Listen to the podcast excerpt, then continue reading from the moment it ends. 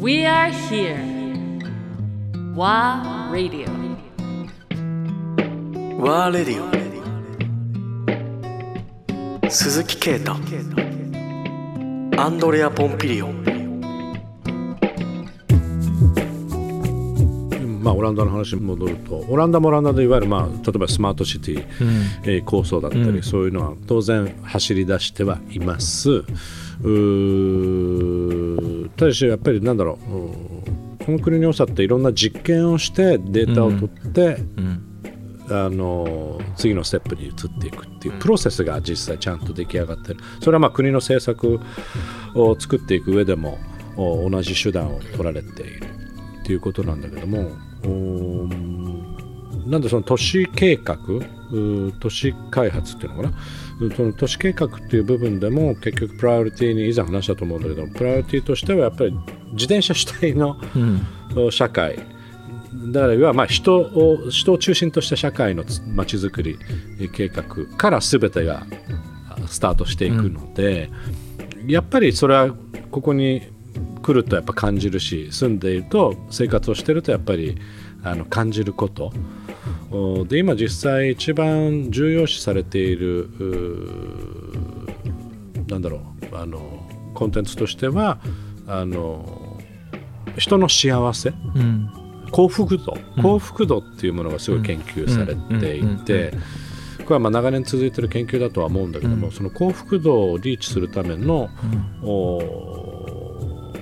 そのまあコンテンツというのは何なのかっていうところをもっともっと真剣に、まあ、各大学も含めて。だから結局都市計画イコール幸福度にどうつなげていくかっていうところが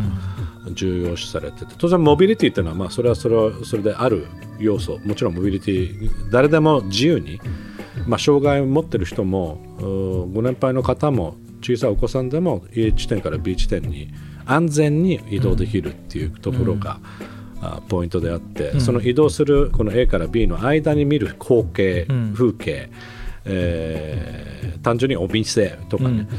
うーっていうところも含めてあのどういった影響をもたらすのかっていう。なんかすごいまあよりなんだろう人間より人を中心とした考え方、だからそこには不思議とこれどの方向に行っちゃうんだろうと思うのは車っていう要素自体が、まあエクストリームに行くと脱車うん。社会うんっていうエクストリームの考え方があるんだけども、おそこは省いてはいない、エクストリームまでいかないんだけどよりフェアうんっていう考え方、だから歩行者自転車車うん。っていう、まあ、モビリティがあると移動手段があるとしたら全員ちょっとフェアにしようよって、うん。なんでこの人たちがこんなに大きくスペースを取って我々これだけなのっていうところね。なんかそのバランスっていうところをすごく大事にし始めてる。まあもともと大事にしてるんだろうけどなんかそういうところがすごい興味ある、うん。その一方では日本ではそのお自動運転とかいわゆるその、そっちの技術の方、ん。もうもう少し先の未来、うん。っていうところでのビジョンっていうのはいろいろうん聞くんだけどもその手前の今やんなきゃいけないところっていうのはあまり聞かないから、うん。なんかそういうもう少しリアリティのあるうん。方向性の話もあればいいなっていう日本でね、うん。っていうふうにあったりするんでぜひちょっとそうですよね。啓太さんお願いします。啓太が世の中世の中を変えていくんだから、はい頑張ります。確かにそうですよね。うんだってそういうのもさっきの話じゃないけど啓太がもしこっちに来れば感じることだったりいやいやそうだね。そうですよね。いや感じたいな。本当そうに。そうそういうなんか交流っていうのはやっぱりうん。必要なんだよね。そうですね。必要なことなんだろうなっていうふうになんかでも結構そう自動運転の話とかってあの AI とかの話ともやっぱり通じるんですけど、まあ、よくあるじゃないですか、その AI みたいなのが進化していくと人間の労働を奪っていくんじゃないかとか、はい あの人間がで何もできなくなるんじゃないかみたいな。でも多分そおそらくそうじゃなくて技術が進化していくと、まあ、さっきの 3D プリントのあの木を削るって話にも近いんですけど、はいろいろこう、はい。本来やらなくてもよかったかもしれないこととか、うんあということが、まあ、省かれていくというふうにも言えると、やっぱりもっとそれで突きつけられてくるのはやっぱヒューマニティなんですよね。そうね。人間として私は何をするかとか どういうふうに創造性を使うか。でなんかそっちの方なんでしょうね自転車っていうのは多分おそらく、うん。そうね。あの自分の身体を直接的に動かしていくことが何かこうただ移動するってことだけじゃないもしかしたら内政につながることかもしれないしうん。なんかそういうふうなことってなんか例えば暗闇バイクのエクササイズって日本ですごいやってるんですけどえそんなのあんの？何それ？面白い。ジムの最新形で真っ暗な中で自転車を爆音の中で漕ぎ続けるみたいな。めちゃくちゃ流行ってるでしょ？え？そうなの？そう。そういうのってなんかもうこの移動するってことじゃないじゃないですか。同じスピードでこう車輪を漕いでいくことによるマインドフルネスみたいな。でも多分なんか多分きっとあるんだと思うんですよ多分。なんかそのかそういうこととかあるんですね。人力でね。そう。だからじ身体とやっぱ共にあるなんかその自転車の面白さが もう一回こういやま価値新しい価値になってくる可能性ある。うん面白い面白い。あのーそうだから結局、まあ、さっきのヒューマニティの話であってそのヒヒューヒューマンとはなとは何ぞやっていうところになっていく。だからすごくシンプルに考え、まあ、プラグマティックっていう言葉もすごくオランダでは使われていわゆるまあなんだろう現実的に物事を見るとかあともっとシンプルに物事を見るっていう意味合いがその裏にはあるえーと思うんだけどそのプラグマティックな考え方によってまあ、オランダ人ってそういうプラグマティックに物事を考えるから難しく物事をあんま考えない。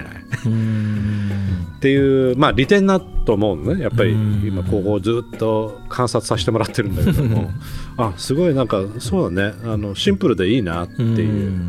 でよりなんか人間より人間的、うん。あのだらけてるっていう意味合いでもないんだけど、うん。あの、うん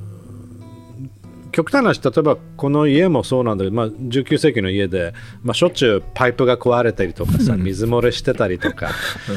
ね、ネズミが登場したりとか昨日そうだったんだけどあのとにかく壊れる箇所がいっぱいある、うん。で僕らだったらすぐなんかその修理屋を呼んでうんね、あの専門専門の修理の人たちを呼んで直し直し、まあ、お金を払って直してもらうんだけどここの人は違うんだよね、うん。やっぱりもう自分たち、まあ、東急ハンズみたいなところに行ってパーツを買ってきてまず自分で直してみる、うん。なんでそういうところでお金使うのみたいなかうん。考え方だったり。うん。で自分で直してあでそれでもどうしても無理なところは、まあ、専門の業者にお願いするんだけどもなんかそういうまず自分でやってみてあのそこそういうロジックだったりするんだね。だから、うん。まあ、いろんなロジックの違いがここあってうんうんあの面白いなと思って。だけどよりそのヒュヒューマンな、うん。うんあの考え方なんだろうな。だから自転車の理由も別にあの まあそこに自転車があるからっていうこともあるんだけども、あのまあ、手な手足のようにいや移動するためにはもうここから自転車もうインフラもあるから行った方が早いし楽だし、うん。だけど別に裏にその経済効果はどうだとか、うん。健康状態どうだとかそうそういうことは考えずにやってるからさ、ね。結果、結果健康にもすごいつながってるし、る寿命も伸びたしとか経済効果やっぱ面白い店あれば自転車だとすぐ止めてね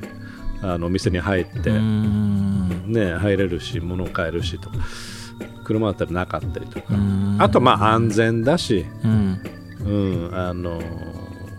社会格差もないしとかね。うん。お金持ちであろうが、ね、お金持ってない人であろうが自転車に乗った瞬間みんな一緒じゃんみたいな。さ なんかそういうことも含めてあすげえ効果あんだなってこういうことすべて、っていうまあ今の時代にすげえあすごい合ってるなって。えーちょっとそれを体験しに行きたいな。そうそうだだからそなんかそういうところにすごいだ自分も前はその自動運転とか AI やらスマートシティやらっていう、まあ当然番組とかでもね、うん。いろいろ取り上げたりいろんな人に会ったり。ああ面白い未来になるなっていう。ただ想像が欠けちゃうというかなんだろうどう本当どうなっちゃうんだろうみたいな、うん。なんかだからそういうところでしっくりきてないところがあるんだろうね自分の中で。しっくりきてなかったところにパッとこっちに来た時なんだこれじゃんみたいな答え これでいいんだよみたいな。でその今のある技術、うん。そう AI だったり、うん。そういうものをうん実際にまあこの今の生活に取り入れうまくバランスよく取り入れていくっていう考え方を持った方が、うん、あなんかリアリティあるな。う、うん、そうですよね、うん、感じはまあしてたりね。We are here.